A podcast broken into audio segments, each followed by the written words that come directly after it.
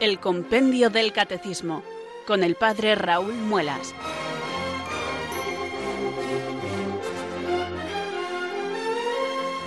Muy buenas tardes, queridos oyentes de Radio María. Son las 4, las 3 en Canarias. Aquí comienza una nueva edición del programa El Compendio del Catecismo de la Iglesia Católica.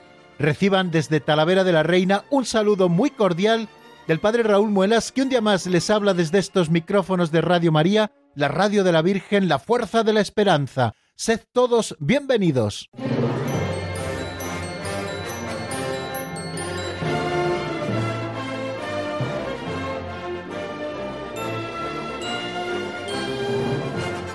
Quizá pueda sonar a lugar común, pero qué rápido pasa el tiempo, queridos amigos. Parece que fue hace un ratito cuando nos despedíamos ayer de nuestro programa y acaban de dar ya las 4 de la tarde, las 3 en Canarias, y aquí estamos nuevamente prestos, dispuestos y preparados para compartir con ustedes los próximos 55 minutos de radio. 55 minutos que vamos a aprovechar para explicar el compendio del Catecismo de la Iglesia Católica. Esa es nuestra tarea a estas horas de la tarde y así lo hacemos de lunes a viernes, todos los días, de 4 a 5 en la península, de 3 a 4 en Canarias. Abrimos el compendio del Catecismo, que es nuestro libro de texto, y seguimos estudiando los números que nos van correspondiendo cada día. Ya saben que no estamos espigando el compendio buscando aquellos números que más nos gustan, sino que estamos siguiendo uno a uno todos los que aparecen. Creo que esto también es importante y es una enseñanza que nosotros podemos recibir, que no tenemos que recortar la doctrina cristiana a nuestro propio capricho o según nuestros propios gustos, sino que tenemos que atender a todo lo que la Iglesia Madre nos enseña. Unas cosas nos gustarán más, otras cosas nos costará un poquito más entenderlas, pero al final todo es importante para nuestra salvación la fe es un depósito que la Iglesia ha recibido y que nosotros también tenemos que ir asimilando todo ese depósito de la fe, no solo algunas cosas, es como el Evangelio. No podemos recortar el Evangelio a nuestro propio gusto y capricho, sino que tenemos que tomar todo el Evangelio tal y como ha salido de las manos de Dios y de los agiógrafos y aprender de él las lecciones que necesitamos para nuestra vida. Unas cosas eh, nos gustarán más, otras cosas, como les digo, nos costarán un poquito más, pero todas ellas son importantes también para nuestra salvación.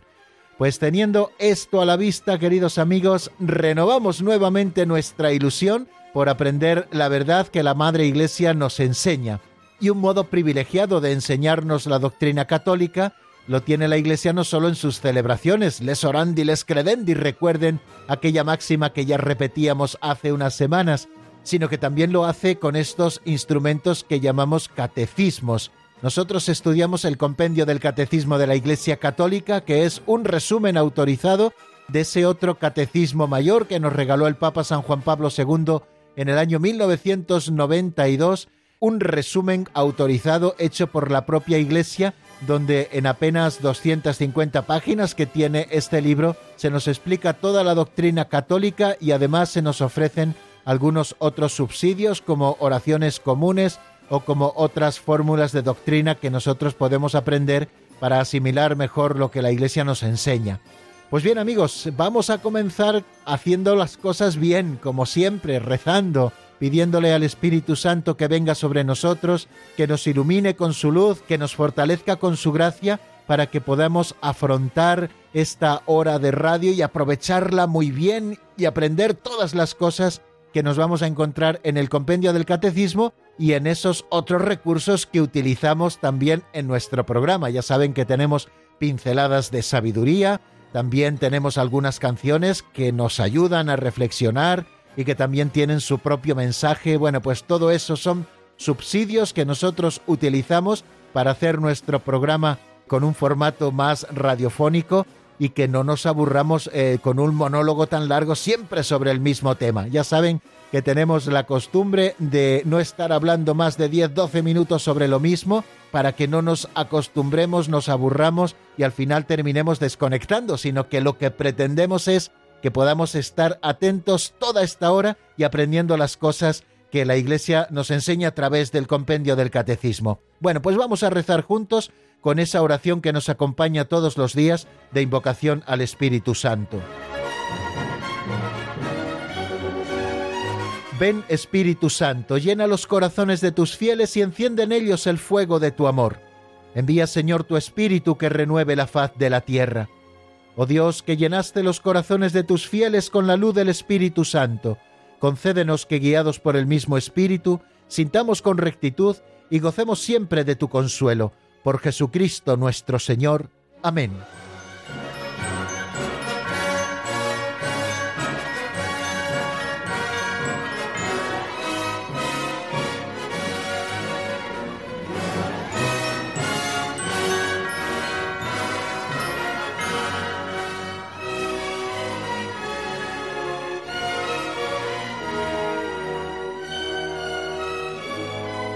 Y nos vamos acercando poquito a poco a esos números del compendio, tanto al repaso que haremos de lo que vimos en el día de ayer, como al avance de doctrina que haremos con los números nuevos que estudiemos hoy, lo hacemos primero acercándonos poquito a poco con estas pinceladas de sabiduría que constituyen la segunda parte de nuestro programa, esta sección que titulamos Pinceladas de Sabiduría. Cada día tomamos prestadas, como les suelo decir, una pincelada que nos ofrece don Justo López Melús de feliz memoria, y en estas pequeñas narraciones o historietas de apenas un minuto, nosotros luego vamos entresacando algunas enseñanzas que a modo de catequesis práctica compartimos en estos momentos del programa. Pues yo les invito a que escuchemos la pincelada de hoy que se titula La vieja y la cebolla.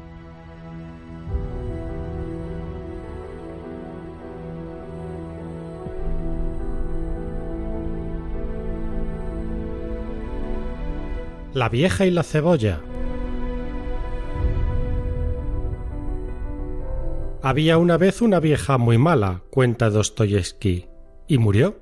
Llegaron los demonios y la echaron al lago del fuego, pero el ángel de la guarda se presentó a Dios y le dijo Esta mujer una vez arrancó de un huerto una cebolla y se la dio a un pobre. Y Dios le respondió Toma esta cebolla y échala al lago, para que se agarre a ella si la saca del lago, irá al paraíso, pero si la cebolla se rompe, tendrá que quedarse en el infierno. El ángel fue hacia la mujer y le dijo Toma esta cebolla, agárrate fuerte, a ver si te puedo sacar. Y empezó a tirar. Ya casi la había sacado cuando otros pecadores se dieron cuenta y se agarraron a la mujer para salir. Pero la mujer era mala y les pateaba gritando Esta cebolla es mía y me va a sacar no ustedes. Entonces la cebolla se rompió y la mujer volvió a caer en el lago para siempre. No estamos destinados a salvarnos solos. Beato Mosén Sol.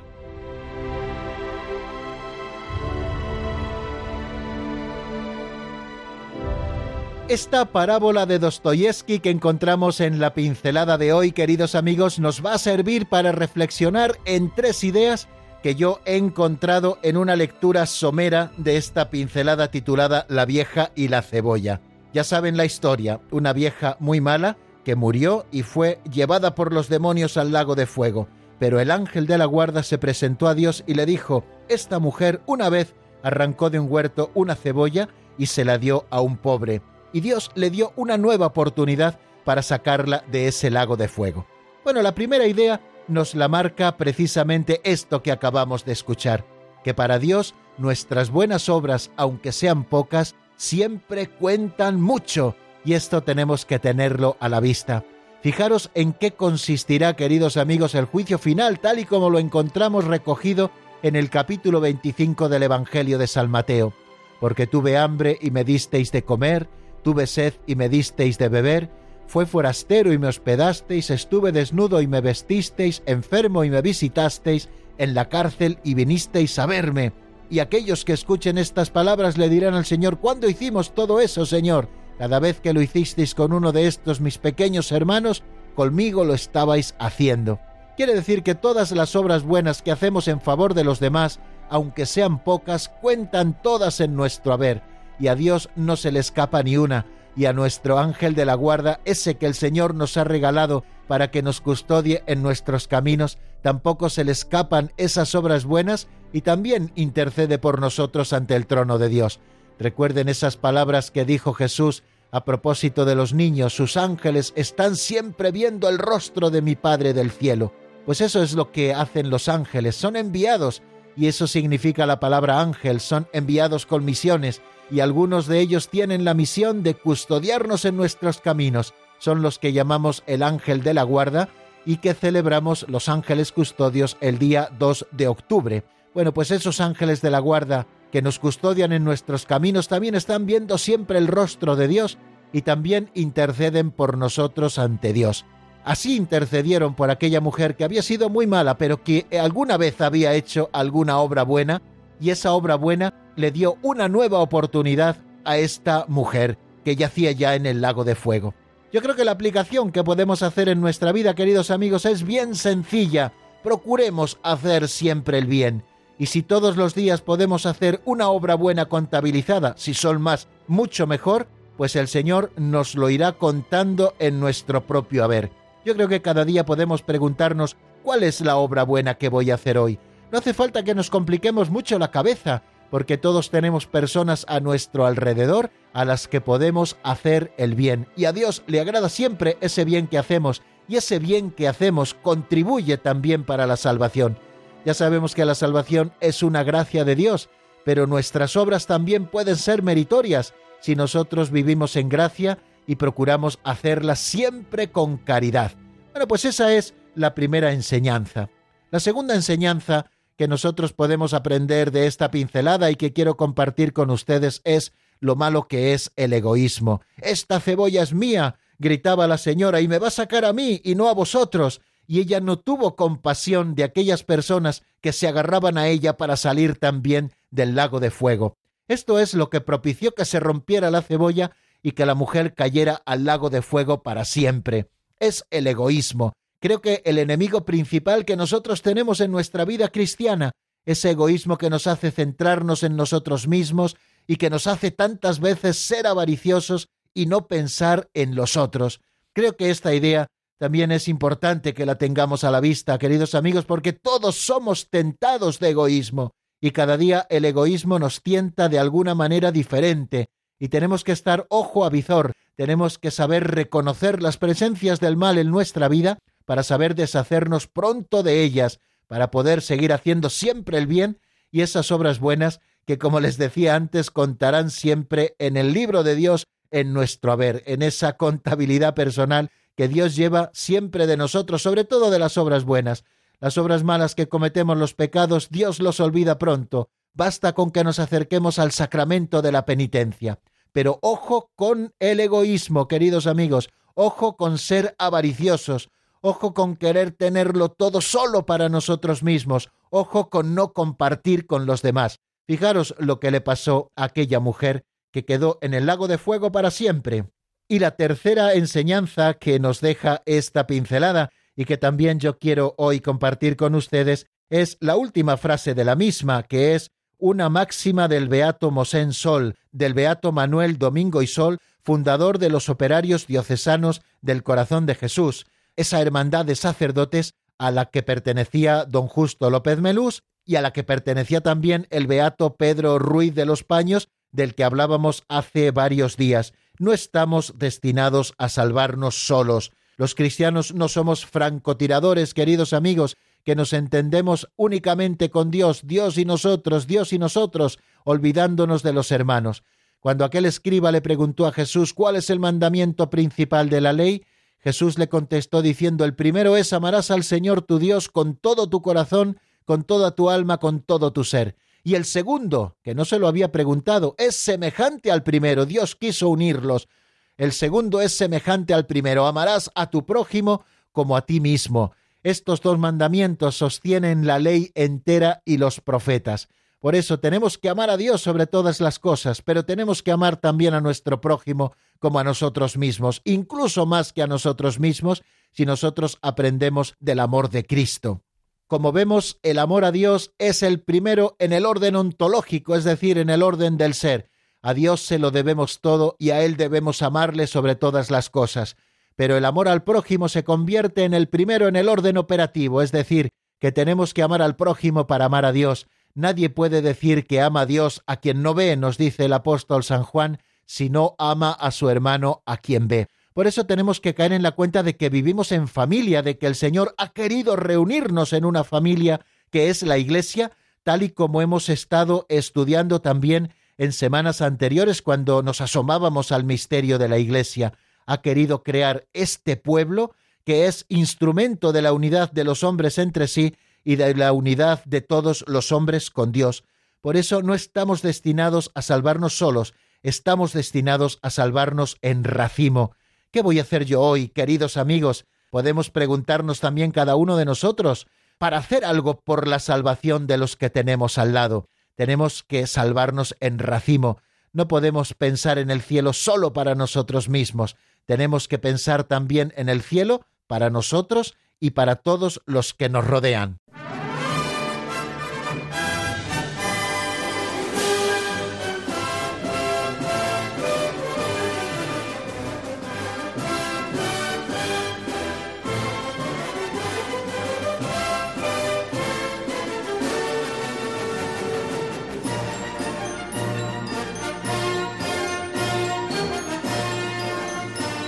Continuamos, queridos oyentes, en la sintonía de Radio María y aprovecho este momento para saludar de nuevo a los oyentes que se hayan ido incorporando en los últimos minutos a la sintonía de Radio María y a nuestro programa El Compendio del Catecismo de la Iglesia Católica. Les habla el Padre Raúl Muelas desde Talavera de la Reina, como hacemos todos los días de lunes a viernes de 4 a 5 en la península, de 3 a 4 en Canarias. Y vamos a comenzar este tercer momento de nuestro programa que dedicamos a repasar lo que vimos en nuestro último programa.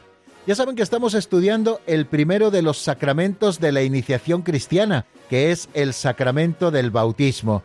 A partir del número 252 comenzamos a estudiar este tema, el tema del sacramento del bautismo. Primero acercándonos a los nombres con los que se conoce el primer sacramento de la iniciación cristiana, el nombre del bautismo, en razón del rito central con el cual se celebra este sacramento. Bautizar significa sumergir en el agua y quien recibe el bautismo es sumergido en la muerte de Cristo y resucita con él como una nueva criatura. También se le llama a este primer sacramento de la iniciación cristiana baño de regeneración y renovación en el Espíritu Santo, y también le llamamos iluminación porque, como nos dice el compendio, el bautizado se convierte en hijo de la luz. También estuvimos viendo cómo se prefigura el bautismo en la antigua alianza y vimos cuatro prefiguraciones del bautismo que encontramos en el Antiguo Testamento. En primer lugar, el agua, ese agua sobre el que se cernía el Espíritu de Dios, que es fuente de vida y de muerte. También el arca de Noé, que salva por medio del agua. También vimos el paso del Mar Rojo, que libera al pueblo de Israel de la esclavitud de Egipto. Y nos fijamos también en una cuarta prefiguración, que es el paso del Jordán, que hacen los israelitas para entrar en la tierra prometida. Israel entra en esa tierra prometida, imagen de la vida eterna. Y luego nos centrábamos en estudiar quién hace que se cumplan estas prefiguraciones. Las prefiguraciones que encontramos del bautismo en el Antiguo Testamento las cumple plenamente Jesucristo. ¿Y desde cuándo y a quién administra la Iglesia el bautismo? Dijimos que desde el día de Pentecostés la Iglesia administra el bautismo al que cree en Jesucristo. Hablábamos también de en qué consiste el rito esencial del bautismo.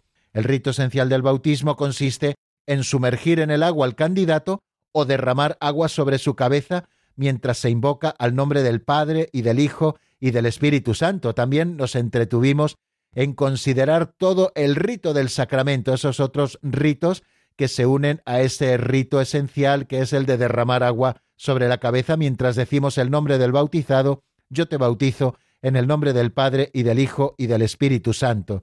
También nos entretuvimos en ver quién puede recibir el bautismo. Puede recibir el bautismo cualquier persona que no esté aún bautizada. Dijimos que el bautismo es uno de esos sacramentos que solo se reciben una vez, de manera que cualquier persona que no esté bautizada puede recibir el bautismo. Y nos entretuvimos a propósito de este número que tenía poquita explicación en acercarnos a cómo es el proceso del bautismo de los adultos.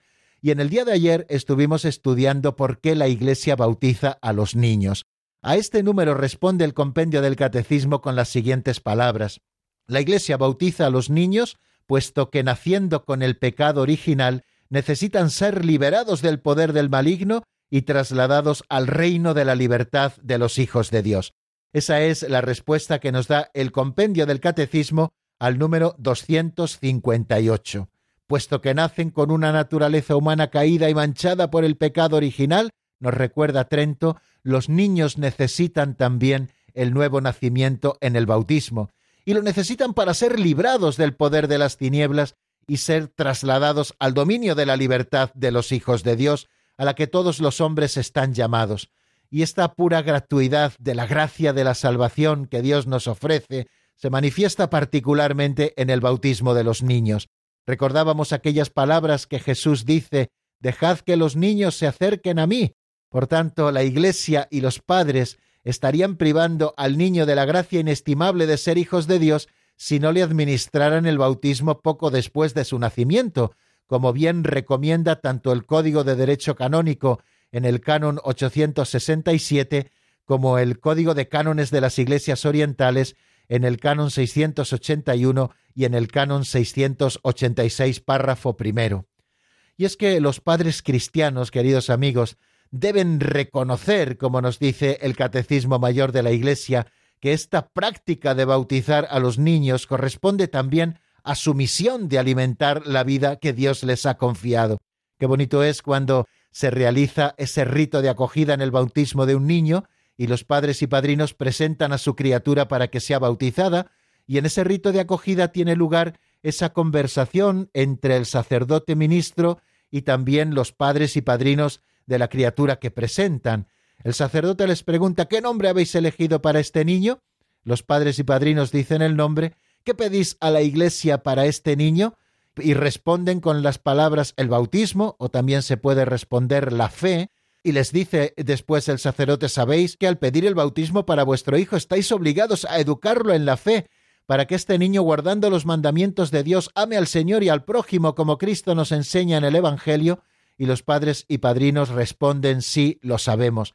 Los padres y padrinos tienen el deber, queridos amigos, de dar lo mejor a sus hijos o ahijados, y lo mejor que les podemos dar es el bautismo, la nueva vida de los hijos de Dios, la libertad de los hijos de Dios, que nos viene con ese sacramento que se nos da con pura gratuidad. Por eso se da a los niños que todavía ellos no pueden profesar la fe, pero basándose en la fe de los padres y padrinos que representan a la Iglesia, en definitiva, en la fe de la Iglesia, se les administra a los niños este sacramento. Eh, decíamos que la práctica de bautizar a los niños pequeños es una tradición inmemorial a la Iglesia, está atestiguada explícitamente desde el siglo II. Poníamos el ejemplo de San Policarpo, que en el año 175 dice estas palabras, hace 86 años que sirvo al Señor, al Dios verdadero, ¿cómo voy ahora a renegar de mi fe cuando los enemigos de la fe le pedían que adjurara de la fe en Cristo Jesús? Quiere decir que si San Policarpo llevaba 86 años sirviendo al Señor, es porque fue bautizado de pequeño.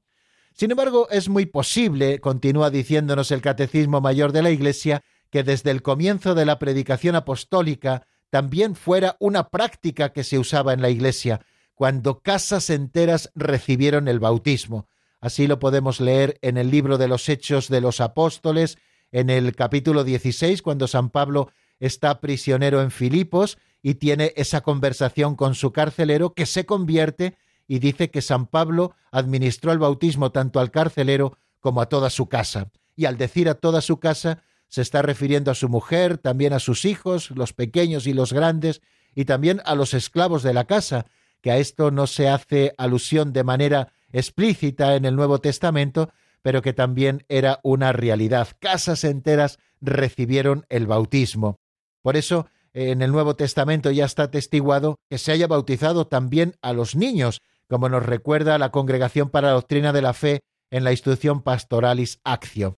Bueno amigos, también nos estuvimos deteniendo ayer en esas objeciones que se ponen al bautismo de los niños. Lo hacíamos utilizando un artículo que he leído en catholic.net y que está escrito por el padre Clemente González. Estas objeciones son las siguientes. La primera objeción que ponen algunos al bautismo de los niños es que si la fe es necesaria para el bautismo, los niños no pueden hacer un acto de fe y por tanto no pueden ser bautizados. Y claro que la Iglesia está de acuerdo en esto. El bautismo es el sacramento de la fe. El que crea y se bautice se salvará, dice el Señor, y así lo leemos en el Evangelio de San Marcos en el capítulo 16. Por eso el bautismo jamás se ha administrado sin fe.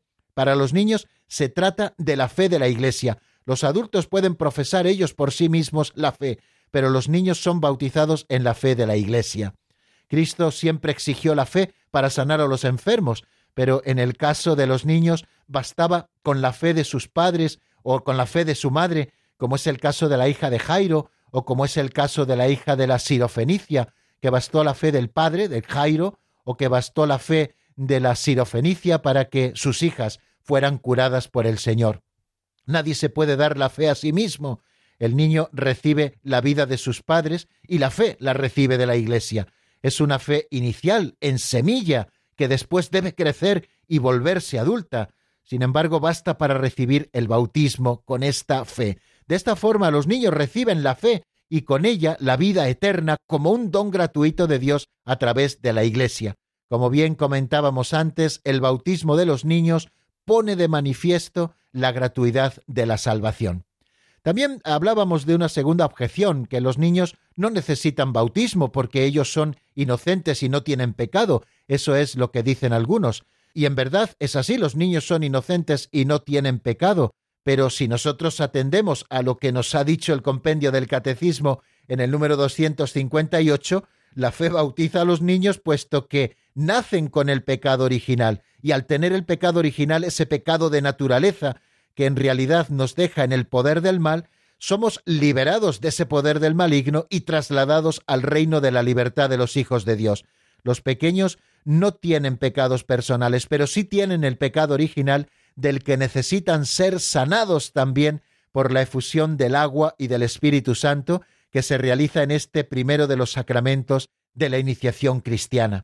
San Pablo opone a la universalidad del pecado la universalidad de la salvación en Cristo.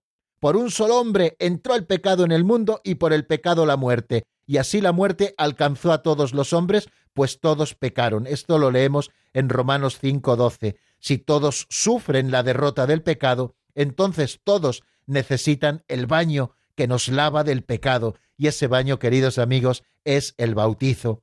Partimos de que todos somos pecadores y el rey David en el Salmo 50, que es palabra de Dios, dice aquellas palabras de Mira, en la culpa nací, pecador me concibió mi madre. Por lo tanto, si un bebé desde el seno de su madre tiene ya esa culpa original, podemos decir que en cierta manera es pecador y quiere decir también que necesita el bautismo para ese perdón de los pecados, en este caso no de los pecados personales, pero sí de ese pecado original con el que todos nacemos heredado de nuestros primeros padres. Y es que todos somos ciegos. Qué bien nos viene aquí la historia del ciego de nacimiento que leemos en el capítulo nueve de San Juan. El ciego representa al cristiano porque todos nacemos ciegos a la fe y por tanto todos necesitamos lavarnos en la piscina de Siloé, en la piscina del enviado. Esa piscina es el bautismo de Cristo. Eh, hablábamos también de una tercera objeción que dice que no es bueno imponer a los niños una fe que ellos no han escogido. Y decíamos contra esta objeción que la fe ni es escogida ni es impuesta, sino que es un don, que es una gracia de Dios. Si el bautismo confiere a los hijos el bien sublime de la gracia divina, sólo unos padres ignorantes o incrédulos podrían negar a sus hijos este don tan inestimable. Pero además ¿Quién somos nosotros para negar a Jesucristo el derecho legítimo que tiene sobre aquel por quien Él murió y por el quien Él resucitó? Y todos nosotros somos los destinatarios de esa salvación. ¿Quién somos nosotros para negársela a nadie, incluidos los niños pequeños? Una cuarta objeción también se nos presentaba y es que Jesucristo se bautizó de mayor y además se bautizó en un río. Decíamos que esta objeción viene principalmente del seno de algunas sectas, y está revelando esta objeción en definitiva una gran ignorancia de la palabra de Dios, porque Cristo, el bautismo que recibió fue el bautismo de Juan, que era un bautismo de penitencia, y nosotros en cambio no recibimos ese bautismo de Juan, sino que recibimos el bautismo de Cristo en el fuego y en el Espíritu. Por eso somos cristianos y no somos bautistas, es decir, seguidores del Bautista, de Juan el Bautista, sino de Cristo Jesús. Y por eso los católicos bautizamos no como lo hacía San Juan el Bautista, sino como Cristo nos mandó, en el nombre del Padre y del Hijo y del Espíritu Santo. Esto podemos encontrarlo en Mateo 28, versículo 19. Y también hablábamos así muy rápidamente, ya al final de nuestro programa, de una quinta objeción, eh, sobre todo a propósito de qué hay de los niños que mueren sin bautismo. Y decíamos a propósito de esta objeción, y también lo habíamos adelantado unos días antes con una pregunta que nos hizo una oyente desde La Coruña, que la Iglesia a estos niños los confía a la misericordia de Dios, que quiere que todos los hombres se salven, y los confía también a la ternura de Jesús, esa ternura que tuvo con los niños y que le hizo decir aquello de dejad que los niños se acerquen a mí y no se lo impidáis. Esto nos permite confiar en que hay un camino de salvación para los niños que mueren sin bautismo. Pero teniendo esto a la vista, nosotros tenemos que considerar aún más apremiante la llamada de la Iglesia a no impedir que los niños vengan a Cristo por el don del bautismo. Bien amigos, pues dejamos aquí el repaso de lo que vimos en nuestro último programa a propósito del bautismo de los niños y vamos a dar un paso adelante hacia un nuevo número, el número 259, que se requiere para ser bautizado. Pero antes de abordar este número, queridos amigos, les ofrezco una canción de Fred Sánchez titulada La Carta. Está sacada del álbum Dios marca la diferencia. Escuchamos este tema y enseguida estamos nuevamente juntos para seguir avanzando en el compendio del catecismo. Escribo esta carta para decir lo que siento dirigiendo la mirada al dolor que llevo dentro. Me adentro hasta llegar de mi corazón al centro. Todo esto es un tormento, un castigo, un sufrimiento. Intento comprender todo a mi alrededor, pero mil preguntas me invaden, Señor. Navego por las aguas de este gran firmamento, firmándose el fermento en este humilde fragmento. Que mi vida sea encuentro de tu gracia el hipocentro. Mi alma está llorando y el por qué yo no lo encuentro. Lucho con mis fuerzas y no estoy abatido, pero no consigo mantenerme en vilo.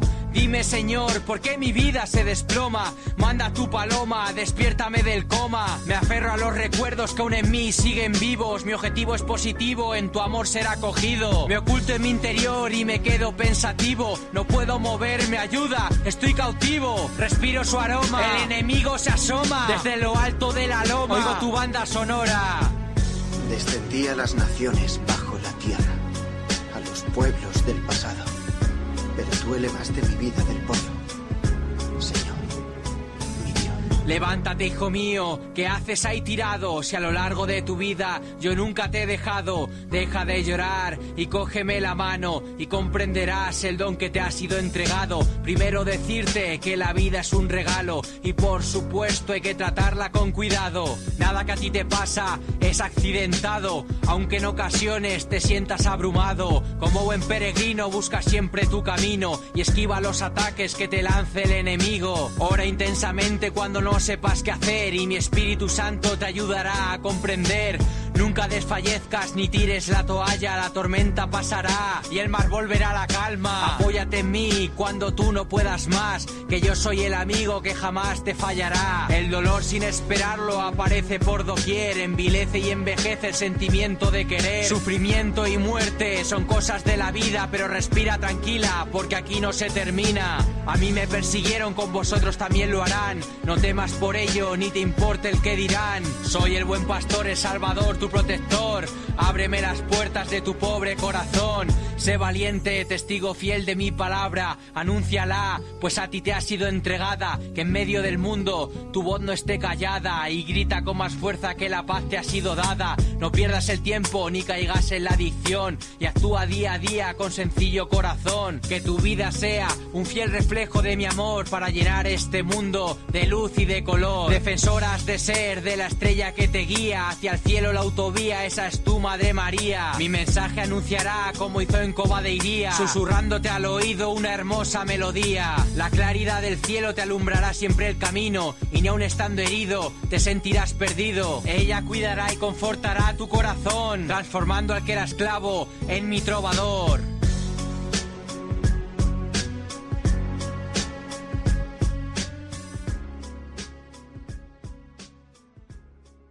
Están escuchando el Compendio del Catecismo con el Padre Raúl Muelas.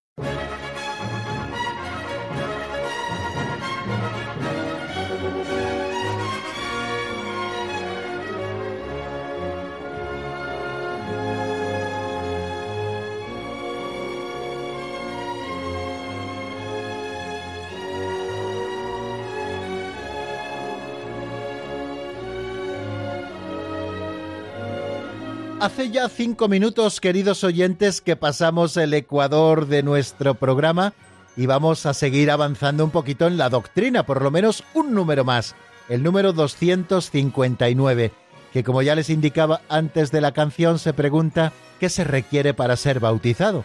Pues vamos a ver qué es lo que nos dice el compendio y como siempre lo hacemos en la voz de Marta Jara.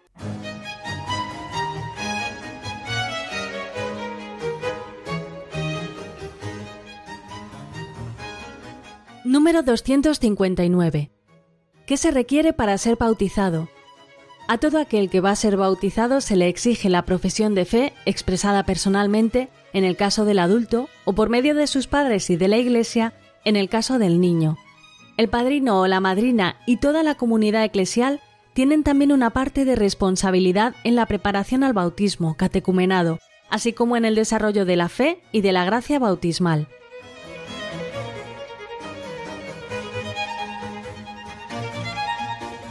Decimos, lo hemos recordado en alguna ocasión, que el bautismo es el sacramento de la fe, pero la fe no es solo algo personal. Recuerden cuando comenzamos el estudio del compendio y hacíamos aquella distinción entre el creo y creemos. La fe es algo personal porque ha de ser profesada por cada uno, pero la fe también es algo comunitario porque es la fe de la Iglesia la que nosotros profesamos. La fe, por tanto, tiene necesidad de la comunidad de los creyentes. Solo en la fe de la Iglesia puede creer cada uno de los fieles. La fe que se requiere para el bautismo no es una fe perfecta y madura, sino un comienzo que está llamado a desarrollarse. Al catecúmeno o a su padrino se le pregunta, como les decía antes, al comienzo de la celebración del bautismo en ese rito de acogida, ¿qué pides a la Iglesia de Dios? Y él responde la fe, o responde también el bautismo, porque el bautismo es el sacramento de la fe. Por eso hemos escuchado estas palabras del número 259 que nos recordaba Marta Jara Martínez. ¿Qué se requiere para ser bautizado? Y contesta el compendio, a todo aquel que va a ser bautizado se le exige la profesión de fe expresada personalmente en el caso del adulto o por medio de sus padres y de la Iglesia en el caso del niño. Es una primera afirmación que nosotros encontramos en este número 259. A todo aquel que va a ser bautizado se le exige la profesión de fe. Si es infante, es decir, que todavía no puede profesarla por sí mismo, son sus padres y padrinos y la iglesia entera la que profesa la fe en la que va a ser bautizado ese niño, y en el caso de un adulto lo hace personalmente. Si ustedes recuerdan el rito del bautismo, justo antes del rito central de la efusión del agua sobre la cabeza del bautizado, mientras se le dice yo te bautizo en el nombre del Padre y del Hijo y del Espíritu Santo, pues antes de recibir el bautismo, si es un adulto, se le pregunta a él personalmente por su fe. Primero se le dice, ¿renuncias al pecado para poder vivir en la libertad de los hijos de Dios? Y debe responder, sí, renuncio. Después se le pregunta, ¿renuncias a las seducciones del mal para que no domine en ti el pecado? Y él responde, sí, renuncio. Y se le pregunta, ¿renuncias a Satanás, padre y príncipe del pecado? Y responde el que va a ser bautizado, sí, renuncio. En el caso de los niños, son los padres y padrinos los que responden a esta pregunta. De hecho, en la munición que se recoge en el ritual se dice, queridos padres y padrinos, en el sacramento del bautismo el amor de Dios va a infundir por el agua y el Espíritu Santo la vida nueva en este niño que habéis presentado ante la Iglesia. Vosotros, por vuestra parte, debéis esforzaros en educarlo en la fe, de manera que esta vida divina quede preservada del pecado y crezca en él de día en día. Así, movidos por esta fe, estáis dispuestos a aceptar esta obligación recordando el compromiso de vuestro propio bautismo. Por tanto, renunciad al pecado y confesad vuestra fe en Jesucristo, que es la fe de la Iglesia en la cual va a ser bautizado vuestro Hijo. Bueno, pues Si es un niño pequeño, son los padres y padrinos los que profesan la fe, y si es un adulto, es él mismo el que profesa la fe. A las preguntas del ministro del Sacramento, ¿crees en Dios Padre Todopoderoso, Creador del cielo y de la tierra? Sí creo. ¿Crees en Jesucristo, su único Hijo, nuestro Señor, que nació de Santa María Virgen, murió, fue sepultado, resucitó de entre los muertos y está sentado a la derecha del Padre? Responde el que va a ser bautizado, sí creo. ¿Crees en el Espíritu Santo, en la Santa Iglesia Católica, en la comunión de los santos, en el perdón de los pecados, en la resurrección de los muertos y en la vida eterna? Y responde el catecúmeno, sí creo. Horror responden sus padres en el caso de un niño pequeño. ¿Ven? Es el credo apostólico hecho en forma de tres preguntas. Las tres partes en las que está dividida el credo apostólico, una referida al Padre, otra referida al Hijo, otra referida al Espíritu Santo y al desarrollo de su obra, es lo que se pregunta a los padres y padrinos del niño o al propio bautizado si se trata de un adulto. Y al terminar ese rito, dice el celebrante, esta es nuestra fe, esta es la fe de la Iglesia que nos gloriamos de profesar en Cristo Jesús, Señor nuestro. Amén. Bueno, en todos los bautizados, por tanto, niños o adultos, la fe debe estar presente y además debe crecer después del bautismo. Por eso la Iglesia celebra cada año en la vigilia pascual, como nos recuerda el Catecismo Mayor de la Iglesia, la renovación de las promesas del bautismo. Seguro que han asistido ustedes a la vigilia pascual, o al menos muchísimos de ustedes. Bueno, la vigilia pascual es la madre de todas las vigilias, quizá la celebración litúrgica más importante de la Iglesia, y consta de varias partes. La primera parte es el lucernario, donde se bendice el fuego nuevo del cual se prende el cirio y se canta el luz de Cristo, que termina con la proclamación del pregón pascual. Después hay una segunda parte que es la liturgia de la palabra en la que leemos muchas lecturas del Antiguo Testamento, recordando las maravillas que Dios ha ido haciendo a lo largo de la historia de la salvación, en las que ya estaba prefigurada la resurrección de Jesucristo, que nos ha traído la salvación. Después hay una tercera parte, que es la liturgia bautismal, en la que se bautiza a los adultos o a los niños que se presentan ese día, si es que los hay, y donde toda la comunidad también renueva sus compromisos bautismales, porque a toda la comunidad se le hace estas mismas preguntas, si renuncian a Satanás, a sus pompas, a sus seducciones, y si creen en Dios Padre Todopoderoso, Creador del cielo y de la tierra, si creen en Jesucristo, su único Hijo nuestro Señor, etc., y si creen en el Espíritu Santo, en la Santa Iglesia Católica, en la comunión de los santos y en todos los demás artículos que hemos profesado y que ya hemos estudiado. Esa es la renovación de las promesas del bautismo, que la Iglesia celebra cada año en la vigilia pascual. La preparación al bautismo solo conduce al umbral de la vida nueva, nos dice el Catecismo Mayor. El bautismo es la fuente de la vida nueva en Cristo, de la cual brota toda la vida cristiana. Por lo tanto, se necesita una fe previa, una fe que luego ha de desarrollarse. En el caso de los niños es la fe de sus padres, que luego educarán cristianamente a su hijo, y en el caso de los adultos es esa fe previa con la que se acercan al sacramento después de haber recibido las instrucciones. Para que la gracia bautismal, queridos amigos, y así también nos lo recuerda el Catecismo Mayor de la Iglesia en el número 1255, para que la gracia bautismal pueda desarrollarse, es muy importante la ayuda de los padres. Ese también es el papel del padrino o de la madrina, que deben ser creyentes, sólidos, capaces y prestos a ayudar al nuevo bautizado niño o adulto en su camino de la vida cristiana.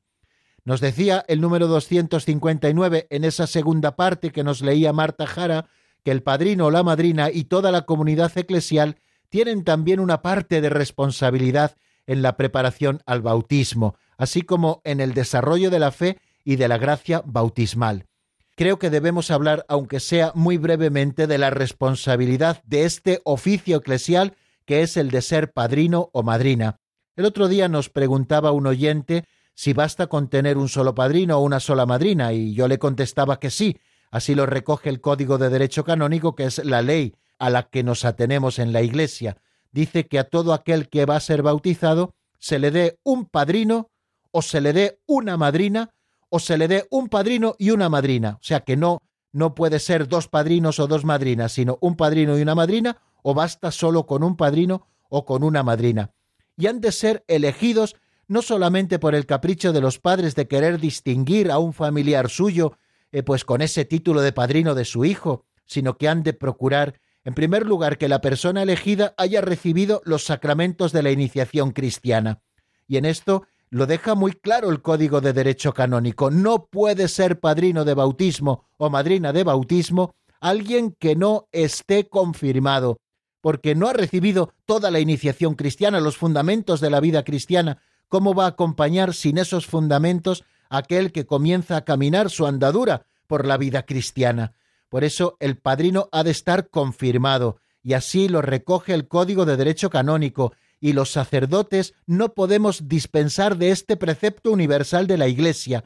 Por eso tenemos que elegir a alguien que esté confirmado y que tenga una fe sólida, es decir, alguien que viva consecuentemente con su fe, no una persona que viva de una manera irregular o que no frecuente la Iglesia o que no cumpla sus obligaciones religiosas. Tiene que ser una persona que tenga este perfil, es decir, que esté confirmada y que además sea un cristiano consecuente para que pueda acompañar al nuevo bautizado en ese nuevo camino de la vida cristiana. La tarea del padrino de la madrina es una verdadera función eclesial.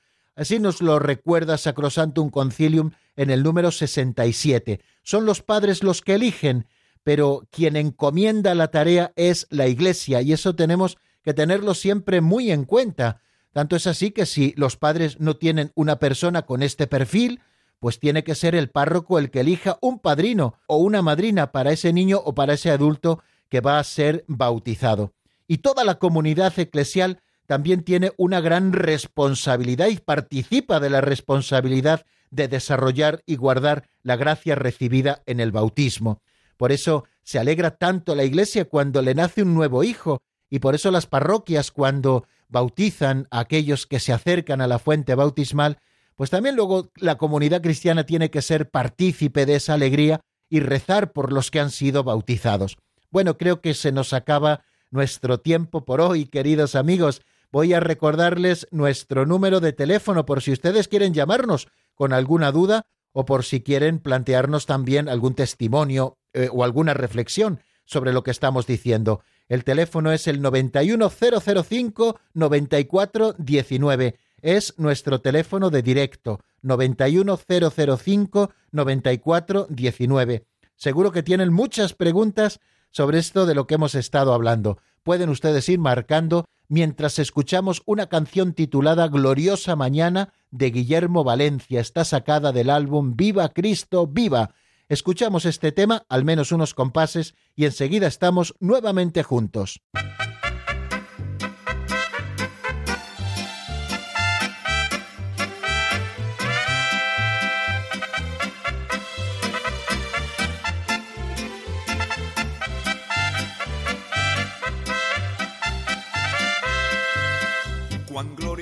Será la mañana cuando venga Jesús el Salvador. Las naciones unidas como hermanas, bienvenida daremos al Señor. No habrá necesidad de la luz, el resplandor, ni el sol dará su luz, ni tampoco su calor. Allí llanto no habrá, ni tristeza ni dolor, porque entonces Jesús el Rey del cielo, para siempre será consolador.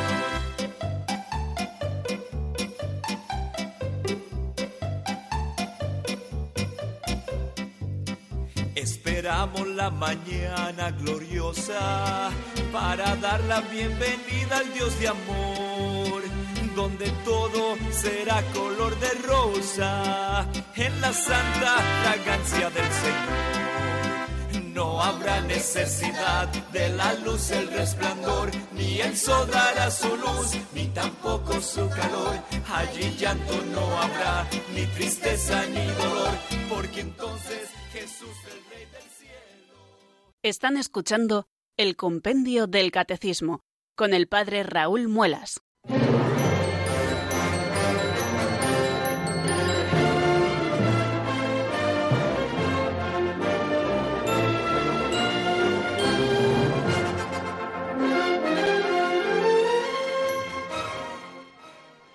Diez minutos, queridos amigos, nos separan de las cinco de la tarde y esta tarde ya otoñal, por lo menos aquí en Talavera de la Reina, lluviosa. Creo que agradecemos a Dios esta lluvia generosa que nos envía porque nos hace mucha falta, sobre todo a los campos. Y abrimos en este momento nuestro teléfono de directo para que ustedes puedan intervenir, el 91005-9419. Y vamos a dar paso a la primera llamada que nos llega desde Valencia. Rafael, amigo, buenas tardes y bienvenido. Hola, buenas tardes. Es la segunda vez que hablo con usted. Qué bien, pues me alegro muchísimo yo también de hacerlo. Pues la pregunta que quería hacer es algo de lo que ha contado usted en el ejemplo de la cebolla esa, que me parece que es una pregunta que yo la veo complicada, pero se lo quiero decir a ver lo que usted me puede decir. ¿Me oye? Sí, sí, perfectamente. Estoy esperando la pregunta. Eso de la cebolla creo que la mujer esa no quiso ayudar a los, bueno, no quiso que los demás se salvaran con ella, ¿no? Y eso, entiendo, ¿no? Que era egoísta, pero por ejemplo, si lo comparas con la parábola de las vírgenes prudentes y necias, allí les piden el aceite y tampoco se lo quieren dar. Aunque yo también me lo han explicado, lo entiendo, pero parece que sea una cosa contraria a la otra, un ejemplo contrario al otro, ¿verdad? Bueno, aparentemente a mí. No sé cómo explicarlo. Muy bien, bueno, pues eh, le doy un poquito respuesta, bueno, a propósito de lo que usted nos plantea, ¿no? Claro, eh, evidentemente la parábola de las diez vírgenes, que es una parábola evangélica y por lo tanto palabra de Dios que Jesucristo mismo nos pone para decirnos que tenemos que estar siempre preparados porque no sabemos en qué momento llegará el esposo. Esa preparación que nosotros hemos de tener eh, ha de venir acompañada eh, no solamente de la improvisación, sino que tenemos que venir siempre pertrechados por las buenas obras, ¿no? Y lo que pretende en esta parábola, que es de Dostoyevsky, es un, es un texto que nos daba pie sobre todo para querer explicar eh, dos cosas. En primer lugar, que, que, que, al final, eh, para Dios, todas las obras buenas que hacemos nos sirven. Y fijaros, Qué poquitas hizo esa mujer, según nos cuenta eh, esta pincelada de sabiduría, que digo que no es ningún texto revelado ni nada, es solamente un ejemplito que nos sirve para nosotros explicar algún aspecto concreto. ¿eh? Bueno, pues eh, queríamos explicar hoy que toda obra buena para Dios siempre vale y Dios siempre la tiene en cuenta hasta el punto de que para esta mujer, que no había sido muy buena en su vida, pero al menos esa obra buena le había proporcionado un poquito de aceite, ¿no? Para ese último momento incluso, ¿no? Eh, pero, sin embargo, se dejó llevar por la avaricia, se dejó llevar eh, también por, por la, el egoísmo, y eso fue lo que, lo que le impidió eh, para, para poder salir de ese lago de fuego, ¿no? de ese infierno, tal y como lo describe de esa manera la pincelada, ¿no? Bueno, pues son dos cosas distintas las que, las que se nos quieren decir, ¿no? Que, el Señor quiere hablarnos de que tenemos que pertrecharnos bien, eh, no solamente con lo puesto, sino con las buenas obras para poder recibir al esposo, para estar siempre en vela, dispuestos y preparados, para apenas llegue el esposo salir a recibirlo.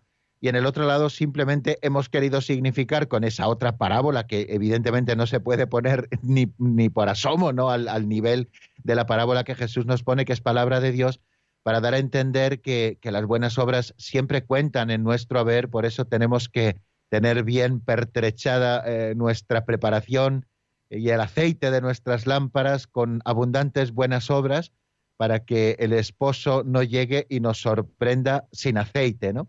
Al final, si se da cuenta, pues también eh, eh, algo de, de, confluencia tienen ambas parábolas, ¿no? Aunque aparentemente pueda parecer que tienen también, bueno, pues cierta, cierta diferencia.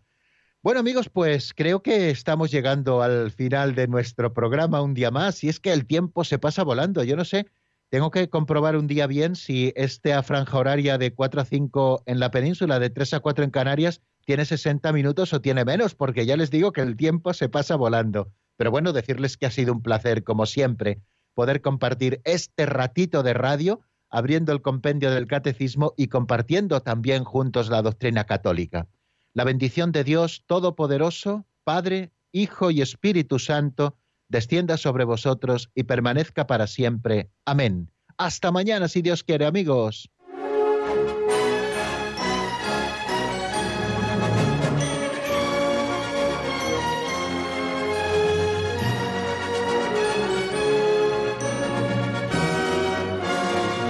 El Compendio del Catecismo, con el Padre Raúl Muelas.